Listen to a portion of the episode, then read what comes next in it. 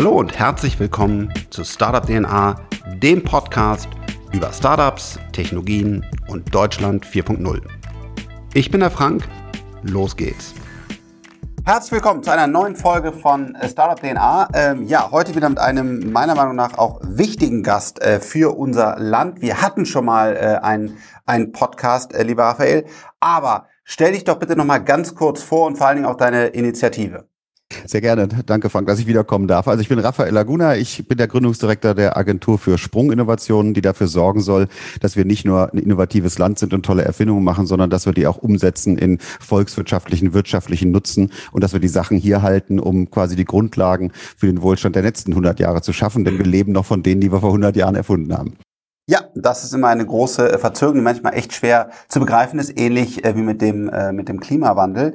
Ähm, du hast ja auch einige für einige Presse gesorgt. Da gab es ja auch äh, schon auch einen offenen Schlagabtausch so. Ich glaube auch sehr zu Recht äh, zwischen dir und, und wie kann man jetzt äh, da Geschwindigkeit reinbringen von der, von der Politik. Da hat sich ja sogar dann auch die Bundeskanzlerin äh, eingeschaltet und, und Peter Altmaier und sowas mich ja sehr gefreut hat und ich war auch in der Diskussion dabei. Ähm, kannst du uns mal kurz abholen, ähm, wo du jetzt stehst seit der Gründung und was sich, was sich äh, schon bewegt hat. Ja, sehr gerne. Also als wir das letzte Mal gesprochen haben, das war, glaube ich, Anfang 2020, da hatten wir uns gerade gegründet. Äh, ich habe halbtags den Job gemacht, jetzt mache ich ihn seit Juni letzten Jahres ganztags. Wir sind jetzt ein Team von 35 Leuten. Vor wow. allen Dingen ja, vor allen Dingen Analysten, Innovationsmanager, äh, Projektmanager, ne, die, die Fachleute sozusagen, die uns helfen, die über 650 Projektvorschläge, die bis jetzt reingekommen sind, mhm. äh, zu sichten, zu begutachten, einen Kriterienkatalog zu erstellen, dass wir abwiegen können, ob etwas Sprunginnovationspotenzial hat. Äh, die gute Nachricht ist, das sind viele tolle Vorschläge dabei. Circa 10 Prozent bearbeiten wir intensiv. Von denen glauben wir, dass sie wirklich Sprunginnovationspotenzial haben könnten. Von denen wiederum haben wir 20 auch schon anfinanziert und mit vieren sind wir in der Großfinanzierung, wo jetzt auch schon die ersten Millionen in die Projekte reingeflossen sind. Können wir auch gleich nochmal drüber reden, was das war. Also wir haben Fahrt aufgenommen. Äh, die gute Nachricht ist, es gibt genug cooles Zeug, was wir machen können. Äh, das wäre schlecht, wenn wir eine tolle Agentur bauen und dann kommt keiner. Ja. Das Problem aber nicht. Auch 80 Prozent kommt außer universitär, außer wissenschaftlich, sind zwar häufig Wissenschaftlerinnen und Wissenschaftler, aber die haben sich schon meistens ihre Garage vollgeräumt, haben schon ein bisschen angefangen zu gründen. Oder sind Tüftler, ne, die, die seit 20, 30, 40, 50 Jahren manchmal an einem Thema bauen und denen wir jetzt helfen, daraus äh, quasi dieses Tal des Deep Tech Todes zu überqueren, ne, das zu finanzieren, dass da hinten raus dann irgendwas kommt, was dann in die, in die Marktwirtschaft rein kann und was, was seinen Nutzen dann auch für alle Bürgerinnen und Bürger entfalten kann. Also das ist gut, das ist wirklich gut gelaufen. Gleichzeitig haben wir allerdings auch gelernt, dass es ganz schön schwierig ist, Staatsgeld auszugeben, ne, selbst wenn man das mit gutem Willen möchte. Wir haben uns mit den Verwaltungsgesetzen, die wir uns auf deutscher und europäischer Ebene gegeben haben, doch sehr viele Ketten und Fesseln selber angelegt, aus der Angst Fehler zu machen übrigens. Das ist eine sehr, ja, wie soll ich sagen, deutsche Angelegenheit. Das brauche ich dir nicht erklären, ne? dass man a priori versucht, keine Fehler zu machen, was jedes agile Handeln natürlich ausschließt.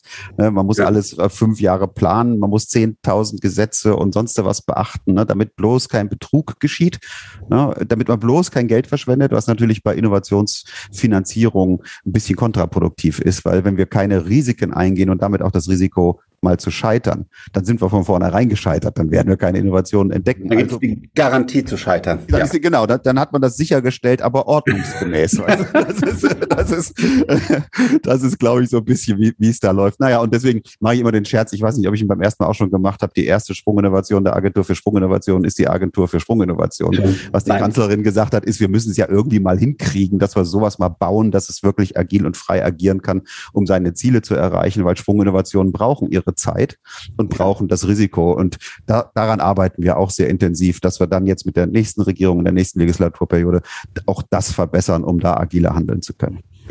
Ja, also erstmal heißt das, dieses, ich nenne das ja 10x, also genau, ist immer schwierig, das Marketing, äh, Sprunginnovation, ähm, äh, wie man es nennt, aber das heißt, wir haben eigentlich das Potenzial, das heißt, du sagst, die Leute äh, schicken dir äh, interessante Sachen, das sehen wir übrigens auch äh, von, von, von Freigeistseite aus. Äh, übrigens, positive Nachricht, mit der ich gar nicht gerechnet hätte. Ähm, Deutschland und Europa generiert auf einmal echt auch viele Unicorns. Also das ist auch wieder so ein Marketingbegriff. Das heißt also quasi ein, ein Startup ist mehr als eine Milliarde ähm, Dollar wert und da waren wir lange einfach tot an der Stelle. Äh, und jetzt äh, waren wir, so, glaube ich, mehr als China generiert. Also ich sage, wir ist noch viel zu tun und wir brauchen dich, äh, wir brauchen äh, uns Freigeist und wir brauchen Lakestar und wir brauchen also alle, alle, alle im Ecosystem und äh, alle natürlich ganz, ganz wichtig. Äh, IT Gründerfonds, aber man sieht langsam, dass da, dass da, dass da was passiert und äh, das ist natürlich auch echt, echt super. Ähm, jetzt die Frage, kannst du schon über einzelne Investments sprechen, die ihr gemacht habt, oder ist das alles noch äh, unter Verschluss? Nee, also wir, wir können natürlich nicht über alles reden, aber wenn ihr auf unsere Webseite geht, liebe Zuhörerinnen und Zuhörer, Sprint, Sprunginnovation Deutschland.org, ne, S-P-R-I-N-D.org, äh, stellen wir die vor. Äh, die, ich, ich gehe mal ein paar durch, das gibt nämlich gut wieder, was die Themen sind, die wir haben. Zum einen findet ihr dort ein Projekt, das sich um die Heilung von Alzheimer kümmert. Und zwar auch wieder eine neue Plattform, ähnlich wie mRNA. Ne, darüber haben wir jetzt viel gehört und die haben uns alle unsere Biergärten wiedergegeben, wenn das Wetter nicht so scheiße wäre. ja. würden wir da sitzen. Ne? Aber was, was da Hör, Tyrici und Shahin gemacht haben, da müssen wir ja auf Knien rutschen. Und wenn man sich die Firmenbewertung anschaut, insbesondere die von Biontech, äh, ich weiß gar nicht, wie das heißt, wenn eine Firma 90 Milliarden wert ist, einen neuen DK. DK Korn ab 10, ja. Aber das ist ein, ein Multi, genau, Me, Multi, genau, Meter, Meter DK Korn, ja. Also sehr interessant. Also, ja. Die gehen jetzt wahrscheinlich von null in den DAX, ne? wenn, weil sie ja. mehr wert sind als Bayer Leverkusen. Also das ist toll. Und wir, wir haben sowas ähnliches, äh, nämlich ähm, ein, einen chemischen Wirkweg im Körper, der also nicht über das Immunsystem geht oder über die RNA, wie das mRNA macht, sondern der direkt über die Blut-Hirn-Schranke ins Gehirn rein kann und chemisch diese verklumpten Prionen, die Alzheimer vermutlich auslösen, wieder auflöst. Diese Eiweiße, wenn sie mal entklumpt sind, sind nicht giftig, weil das sind Transmitter, die sowieso in unserem Gehirn rumschwirren. Ähm, das Problem der bisherigen Therapieansätze war, dass man immer versucht hat, das Immunsystem mit einzuspannen. Die sind dann aber gegen diese äh, Prionen gegangen, die gut sind und da, richten damit mehr Schaden an, als sie nützen. Das tun, tut dieses Projekt nicht. Das kommt aus dem Forschungszentrum Jülich. Äh, da ist auch der äh, Detlef Riesner als alter Professor Haudegen, Seriengründer, der die Evotech, die Kia Gen mitgegründet hat, also ein, ein Serial Entrepreneur Professor, eigentlich ein Prototyp äh, des Business Angels und Investors, den wir uns vorstellen, dran beteiligt. Aber wenn man natürlich ein neues Medikament macht, dann kostet einem schon die klinische Phase 2, die Non-Toxicity Study gerne mal 25 Millionen. Und die möchte einem keiner finanzieren, weil im Augenblick keiner in Alzheimer-Therapien investiert, ne, weil die alle gescheitert sind in den letzten 10, 15 Jahren. Und wie viel Geld konntest du denen geben? Den werden wir vermutlich über die nächsten fünf Jahre irgendwas in der Größenordnung von 50 Millionen geben. Wow. Okay, ja. das ist super. Das findest du halt nicht auf der Straße. Wenn wir fertig sind, wenn das klappt, dann wird es für die sehr leicht sein, im privaten Sektor Geld zu raisen. Aber über dieses Tal des Todes muss man die erstmal hinwegtragen. Und ähm, jetzt hat sich ja der Staat übrigens auch sehr erfolgreich äh, an der Lufthansa und auch an, an anderen CuraVec und so weiter beteiligt. Das heißt, du, du verwaltest ja öffentliche Mittel, ne? oder? Ja. ja. Und äh, das heißt, ähm, wenn wenn du hast da aber auch jetzt quasi mit deinem Hintergrund und Erfahrung als Unternehmer verhandelt, dass du dort beteiligt bist, oder ist das quasi wirklich nur Good Cause und und wenn das funktioniert, kommt nichts zurück? Also ganz ehrlich, ich würde, ich, glaube nicht, dass die Sprint am äh, IRA gemessen werden sollte, auch wenn wir den wahrscheinlich äh, erzeugen werden. Das ist fast unvermeidlich, wenn man sowas ja. macht. Äh, aber eigentlich sollten wir es nicht wollen. Was wir tun sollten, ist möglichst das optimale Umfeld für die Erfinderinnen und Erfinder, für die Firma äh, äh, erzeugen, dass sie sich entwickeln können. Und dann, wenn wir wenn, wenn das so weit ist, dass man private Finanzierung kriegt, möglichst wenig Gepäck draufladen, sondern sagen, ne, wenn wir jetzt da hinkommen und sagen, so jetzt erstmal äh, wir haben jetzt 25 Prozent und eine Sperrminorität im Säckel. Ne? Das mögen Privatinvestoren nee. wiederum nee. nicht so. Ne? Das, ja. das wollen wir eigentlich nicht tun. Wir haben jetzt, und das ist wiederum den, den komplizierten äh, Vergaberecht und Beihilferecht und so weiter geschuldet, wir haben jetzt eine Konstruktion, dass wir eine sogenannte Forschungskooperation bauen. Äh, das geht in Form einer Tochtergesellschaft der Sprint, die dann die Entwicklung dieses Technology Gaps sozusagen finanziert. Und mhm. das Ergebnis kann dann die Gründergesellschaft am Schluss kaufen. Und das wird einen Return erzeugen. Wir müssen das zu marktüblichen Konditionen machen. Das ist im Grunde genommen wie ein komplizierter Venture Loan. Äh, okay, das, das ja. Ganze. Ne? Und ähm, gut, äh, wenn das klappt, dann kommt auch das Geld zurück und zwar auch ein paarfach. Ne? Ja. Aber wie gesagt, ich glaube, es wäre schlauer, wenn wir verlorene Zuschüsse gäben, ne? direkt in die, in die Firmen rein, ohne diese Forschungskooperation zu bauen. Aber das ist Technik. Äh, letztlich, was rauskommt, ist, wir übernehmen sehr hohe Risiken Wenn sie klappen, dann kriegen wir auch einen Return, ne? aber das ist nicht unser primäres Ziel und wenn es nicht klappt, ist es Geld weg. Eigentlich geht es darum, genau das Ecosystem nach vorne zu bringen und gute nächste Generation von Gründern in Deutschland zu etablieren, die mit normalem Venture Capital selbst für uns als, als Freigeist, gut, wir haben jetzt äh, auch noch äh, nicht so viel Geld, aber äh, auch einfach zu riskant sind und zu sagen, dieses Gap schließt du. Kannst du uns ja. noch ein Beispiel geben? Ja, sehr gerne. Ein anderes kümmert sich um die Reinigung von äh, Wasser äh, von Mikro, Mikroplastik. Wow. Mhm. Wir wissen, dass äh, es nur acht oder neun Flüsse auf der Welt sind, die circa 90 Prozent des Mikroplastik in die Meere einbringen. Und es wäre natürlich schlau, da einzugreifen und das dann nicht erst aus den Meeren rauszufischen, was unmöglich ist. Ne? Dafür sind die einfach zu groß. Ähm, und zwar ist es ein Tüftler äh, aus Westfalen, der ein Verfahren entwickelt hat, das mit kleinen Luftbläschen, mit sogenannten Microbubbles zu machen. Das heißt, er erzeugt einen Teppich von sehr, sehr kleinen Blasen, die sich aneinander heften, aber nicht verbinden. Das ist ein großer Trick. Und zum anderen, weil es Luftblasen sind, treiben die langsam nach oben. Das heißt, du kannst einen Schaumteppich erzeugen, frei von Chemie, das ist einfach Luft, mhm. der, den du, den du äh, so großflächig bilden kannst, dass er durch sein nach oben treiben das hydrophobe Mikroplastik einsammelt und an die Oberfläche bringt, wo man es dann einfach abschöpfen kann. Und der Plan ist es jetzt, dass wir einen schwimmenden Ring bauen, der recht groß ist, so, der solargetrieben durch die Flüsse fährt und ständig diese Mikro, diese Mikrobubble Schaumteppiche erzeugt, um das äh, auf, an deiner, um dann an der Oberfläche das Plastik abzuschöpfen. Super cool. Gibt ein anderes Projekt, Ocean Cleanup, äh, was ich auch sehr, sehr, sehr gut finde. Klar, noch besser, wenn es jetzt gar nicht da reinkommt. Und das zweite, was mir noch neu war, natürlich leider mangelndes Wissen, ähm, 50 Prozent des Plastiks in den Meeren sind Fischernetze, so zumindest mein heutiger Wissensstand, die noch viel schlimmer sind. Äh, auch da, ja, so hart es ist, einfach weniger Fisch essen oder am besten gar keinen mehr. Ich weiß, ich will jetzt auch gar nicht lange in die Diskussion reingehen, aber äh, wir müssen da einfach anpacken und toll dass ähm, ja, dass, dass ihr sowas finanziert, weil das ist einfach unsere Lebensgrundlage äh, und äh, genau wir als Freigeist versuchen das auch immer wieder. Aber natürlich ist es toll, dass jetzt du auch da größere Mittel bereitstellen kannst. Vielleicht wenn du noch ein letztes Beispiel für uns hast, das wäre toll, aber wenn nicht, klar, äh, was, was, du, was du verraten darfst. Doch, also vielleicht, vielleicht eins, was im Kommen ist, was cool ist, weil wir hier gerade ja vor einer Zoom-Videokonferenz sitzen und uns unterhalten und ich glaube, unser aller Leben ist ja eine große Videokonferenz geworden, äh, ist das Holodeck. Jeder Star Trek-Fan weiß, was ein Holodeck ist. Ja. Natürlich äh, ist das noch nicht ganz so wie in Star Trek geschildert, aber ziemlich nah dran. Das ist auch eine raumgebundene Lösung, äh, die, die äh, äh, sogenannte Augmented Reality erzeugt. Äh, stell dir vor, du sitzt in einem Konferenzraum, du bist da physisch drin mhm. und alle anderen oder einige der anderen Menschen sind da nicht physisch da, sondern werden in den Raum eingeblendet. Du hast eine Brille auf, so wie du und ich sie jetzt auf der Nase haben, also eine sehr leichte Brille, nicht so ein riesen VR-Ding, ja. sowas, was man eh nicht tragen will, also eine, die man stundenlang tragen kann. Und das Bild wird aber erzeugt unter der Decke durch eine Projektionstechnologie.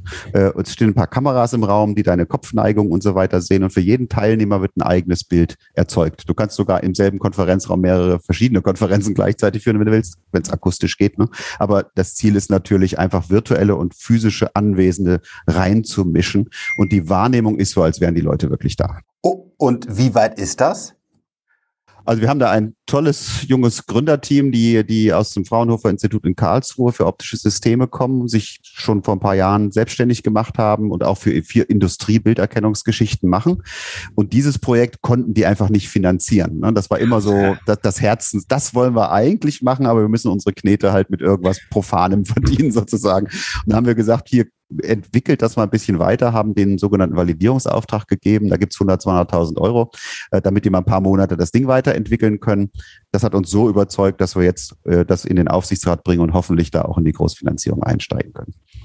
Wow. Okay, das sind ja eigentlich gute Nachrichten. Das heißt, äh, du hast das Team, du hast auch mal sowas wie 50 Millionen gerade schon mal gesagt, dass das ist jetzt möglich, so sieht es zumindest aus, das mal mal bereitzustellen. Und ähm, jetzt die, die, die Frage, also klar, es ist immer eine heikle Frage, kann auch verstehen, wenn du darüber nicht sprechen willst. Ähm, für dich ist ja auch die Politik ein wichtiges Thema, weil am Ende des Tages bist du ja da auch quasi aufgegangen in der Regierung. Ähm, Machst du dir Sorgen? Hast du eine Idee, wie so eine neue Regierung ist? Bist du auch dann quasi im Wahlkampf sozusagen drin oder sagst du einfach, das ist für mich total egal und ich gucke mal, auch, auch wenn es äh, wenn's die, die Linke wird oder, oder eine AfD oder so? Oder wie, also wie bist du da politisch eingebunden? Also ich bin, ich habe kein Parteibuch, um das vorauszuschicken, ja. und ich bin nicht im Wahlkampf eingebunden, gar nicht. Äh, ich, ich mache eine Sprunginnovationsagentur. Wir haben natürlich die ganze Zeit mit der Politik zu tun. Wir hängen ja auch bei den Ministerien, beim Bildungs- äh, und Wirtschaftsministerium und auch beim Finanzministerium. Und wir reden natürlich mit allen, mit, mit dem Peter Altmaier, der Anja Karliczek, dem Olaf Scholz und dem Team, was sie haben. Äh, denn die haben uns ja unterstützt, das hier aufzubauen, was wir jetzt hier haben. Und wir haben auch mit ihnen entwickelt, was wir besser machen müssen. Und mit Hilfe der Kanzlerin und Helge Braun im Kanzleramt. Ne? Und wir wissen eigentlich, was zu tun ist. Und das, äh, was wir ändern müssen, um die Agentur agiler äh, zu machen. Das haben wir auch aufgeschrieben, zum Beispiel ins CDU-Parteiprogramm reinschaust ne, oder ins Grünen Parteiprogramm, dann findest du Abs Absätze zur Sprint, was wir mit ihr machen sollen. Ja. Aber auch eine SPD und FDP, wo man das vielleicht nicht so direkt sieht, ne, ist da sehr supportive. Ne? Und alle äh, haben mich vorher gefragt, was kann ich für dich tun? Äh, wie können wir dir helfen, dass du das besser machen kannst? Alle wollen, dass die Sprint funktioniert. Und vielleicht sogar so eine Art Reallabor ist, ne, für wie können wir Verwaltung besser machen? Wie können wir als Bund agiler vorgehen und äh, vielleicht mal nicht zehn Jahre brauchen, um irgendeinen Bau fertigzustellen, der in der Privatwirtschaft nach anderthalb Jahren steht. Ne? Das ist, dessen ist man sich ja bewusst. Ja, das ist eigentlich das Schöne, dass du dann quasi auch äh, so, so, ein, so eine Signalwirkung oder so eine hoffentlich Kopiewirkung in, in die Regierung reingibst und sagst, so, man, äh, es, äh, man muss Fehler machen können und so weiter. Das ist ja eigentlich dann noch natürlich überhaupt generell wertvoll, was du tust, aber dann noch wertvoller vielleicht, weil du sogar auch so ein, gewisse Impulse in die, in die Regierung rein, reingibst und die lernen einfach komplett äh, um, umzudenken. Ja, das ist schon sehr. Da kommt sehr so ein bisschen, ich bin, bin ja Unternehmer, ne, ich versuche da diese die Art und Weise, wie unternehmerisch gearbeitet würde, reinzubringen. Ich glaube, man macht da ein paar Sachen, wo, wo man sich wirklich gegenseitig wahnsinnig befruchten könnte. Ne? Also wenn wir zum Beispiel äh, allein das Thema Ausschreibungen nehmen. Ne? Wenn, du, wenn du Geld ausgeben willst, mehr als 200.000 Euro, dann musst du eine Europa- oder weltweite Ausschreibung machen. Allein der Prozess dauert gerne mal sechs, neun, zwölf Monate. Da musst Wahnsinn. du alles, von jeden Kugelschreiber, den du die nächsten fünf Jahre brauchst, reinschreiben. Äh, wenn, wenn du ein Großprojekt machst, geht das nicht. Du kannst die Welt so nicht planen. Ne? Das ist ein, ein sehr unagiles Instrument. Instrument. Du hast dann einen Ausschreibungswettbewerb, kann sich jeder bewerben. Ne? Da musst du natürlich vor allen Dingen nach kommerziellen Gesichtspunkten entscheiden, also sprich das günstigste Angebot nehmen. Ne? Du, du kannst auch, also es gibt Mittel, um auch das Bessere zu nehmen, selbst wenn es teurer ist, aber das muss man dann schon echt erläutern. Und dann geht natürlich der, der die Vergabe macht, Risiken ein. So, und wenn dann einmal vergeben wurde, dann gibt es keine Konkurrenz mehr. Dann gibt es ja nur noch einen, der den Auftrag bekommen hat. Und ähm, man ist sich dieser Probleme durchaus ja. bewusst. Man hat sogar Verfahren geschaffen, ähm, die das, äh, die das ändern. Die sogenannte, hast du noch nie gehört, präkommerzielle Auftragsvergabe. Da kannst du ein Produkt sozusagen bestellen, was es noch gar nicht gibt. Und du kannst es auch mehrfach entwickeln lassen. Das ist voll okay. Das nutzen wir jetzt bei unserem ersten großen Challenge, die Sprint Challenge bei dem Wettbewerb, wo wir antivirale Wirkstoffe suchen. Und wir werden einfach zehn Teams oder so Geld geben und sagen, so, äh, auf die Plätze fertig los. Und dann lassen wir die um die Wette rennen, wer mit der coolsten Lösung um die Ecke kommt. Und das, glaube ich, sind Dinge, die können wir ausprobieren. Und wenn die funktionieren, ne, dann mag es auch der Bundesrechnungshof, weil wir am Ende bessere Ergebnisse billiger haben. Und dann hat es einen echt großen Impact, weil das natürlich insgesamt ein sehr großer Apparat ist. Du hast gerade gesagt, bei den Grünen steht es im Programm, ähm, FDP, SPD, äh, CDU. Äh, also das heißt, eigentlich bist du mit denen quasi äh, sehr breit äh, die, die Unterstützung. Was heißt, es ist für dich natürlich eine super Situation. Freut mich auch äh, zu sehen, dass es da einfach einen Konsens gibt. Jetzt hast du die AfD und die Linke noch nicht erwähnt. Das heißt, äh, da das ist auch was, sage ich mal, was was dir jetzt einfach nicht, nicht so nah sind. Das sind zwei Parteien, die auch bei dir nicht nicht involviert sind. Ja, äh, ich, ich sag mal nix, ne? aber die, die, die, die, äh, wenn da Interesse besteht, und das ist hier und da mal der Fall, ich sitze ja auch in manchen Parlamentsausschüssen, äh, da hat es auch Fragen und Kommentare von beiden Parteien gegeben. Äh, finde ich eigentlich nur Zuspruch. Eine Linke sagt, du musst dich vielleicht ein bisschen mehr auf soziale Innovationen konzentrieren und nicht nur aufs Technologische. Ähm, das tun wir auch, wenn was Sinnvolles daherkommt. Und die AfD hat gesagt, äh, brauch, brauchen wir eigentlich vom Bund sowas? Kann das nicht die private Marktwirtschaft machen? Und die Antwort ist relativ einfach. Nein, wenn sie es könnte, würde sie es ja tun. Dann hätten wir es ja. Ne? The proof is in ja. the pudding sozusagen. Und das, das, ich glaube, das, das versteht, wird dort auch verstanden. Also nee, wir haben eigentlich auf breiter Front da Unterstützung. Cool. Jetzt hast du ein neues Projekt. Du hast ein Buch geschrieben, ja. Äh, ich weiß nicht, wie du das alles unter einen Hut kriegst bei, bei dem ganzen Aufbau, aber das, das finde ich ja super cool. Kannst du uns mal berichten? Wie heißt das? Warum hast du es geschrieben? Warum sollte man es lesen? Also das Buch heißt, du wirst es kaum glauben, Sprunginnovation. Denn äh, irgendwie verfolgt mich ja dieser Begriff. Und er ist ja neu genug. Die meisten Leute haben das ja nicht im aktiven Wortschatz. Deswegen ist es ja immer mal gut, wenn wir ihn, wenn wir ihn wiederholen und erklären. Das Buch ist, glaube ich, was Besonderes, weil, weil ich versuche, für unser Land mal ein neues Narrativ zu erzeugen, was wesentlich positiver ist, was technikoptimistisch ist und nicht äh, ständig Weltuntergang herbei ruft. Ne? Ich glaube, wir haben irgendwie diese, weißt du, so wie die, in der Zeit der 50er, 60er, 70er Jahre, die waren sehr technikoptimistisch. Ne? Da haben wir uns mhm. äh, Donut-Shaped Space Stations vorgestellt ne? und äh, Tonton ist in einer Rakete rumgeflogen, die landen konnte, so wie Elon Musk das jetzt macht. Ne? Fliegende Autos. Fliegende Autos, genau, die dann so in so ein Cadillac quasi mit Düsenantrieb, ne? äh, ja. so ein bisschen so zurück in die Zukunft-Style, der vielleicht so der letzte Vertreter 1984 von dieser Denkweise war. Und dann wurden wir pessimistisch realistisch. Ne? Da wurde Technologie zum Feind und wir verschmutzen die Umwelt und die Erde hält uns nicht mehr aus und wir müssen verzichten und so weiter.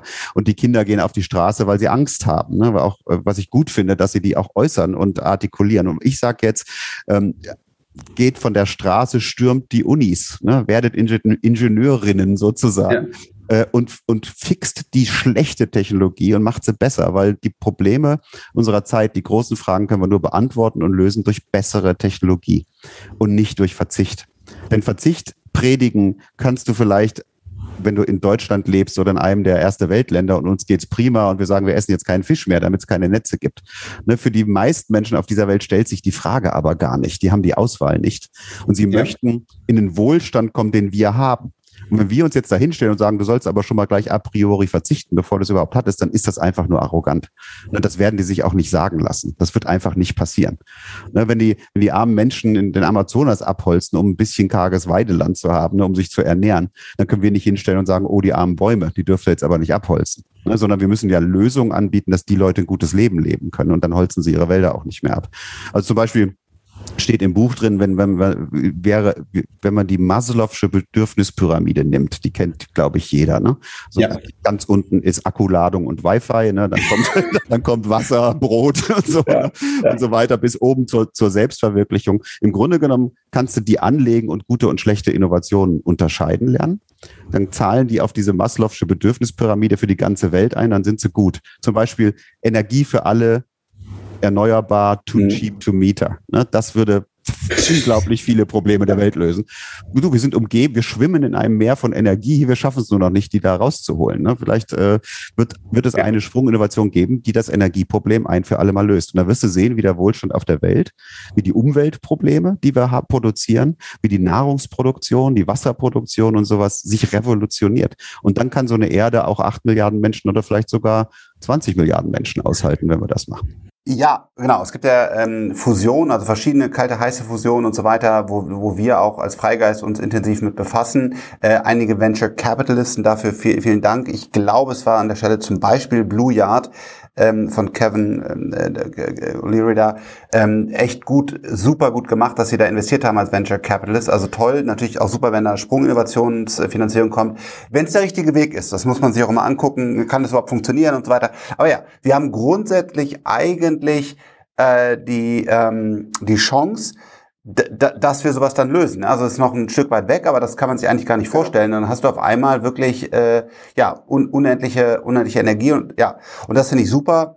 Ähm, dass du da auch so ein, so ein positives Buch geschrieben hast, wo die Leute es einfach nochmal verstehen, umso besser, da du auch sehr eng natürlich in der politischen Community vernetzt bist, bist die das hoffentlich lesen. Denn auch da gibt's manchmal äh, einfach so ein bisschen, ja, was soll denn Technologie und das, das bringt doch alles nichts, sondern hey, es ist halt, wir können echt Magic machen. Also wir, wir, wir, wir, wir, wir als, als Menschen auf Basis, ich habe den Baukasten der Zukunft genannt, wie immer man nennen will, das sind alles diese ganzen neuen Technologien, die ja jetzt durch einen Zufall, hat ja keiner geplant, alle zusammenkommen und auf einmal können wir halt Dinge machen, die wir vorher nicht machen. Auf einmal werden Dinge wirklich unfassbar skalierbar und dann können wir sogar als Deutschland, was auch noch viel wichtiger ist, einen Impact in die Welt haben, wie du es gerade gesagt hast. Ne? Weil du kannst, Äh, meine Frau ist Brasilianerin.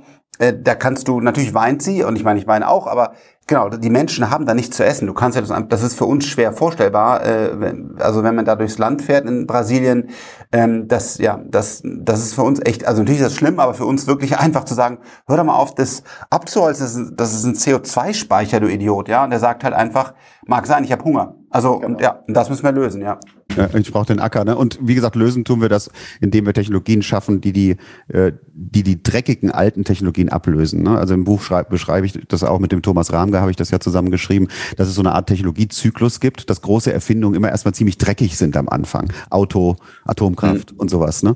Äh, das Digitale auch, soziale Medien, ne? kannst du auch sagen, ja. ziemlich dreckig im Augenblick.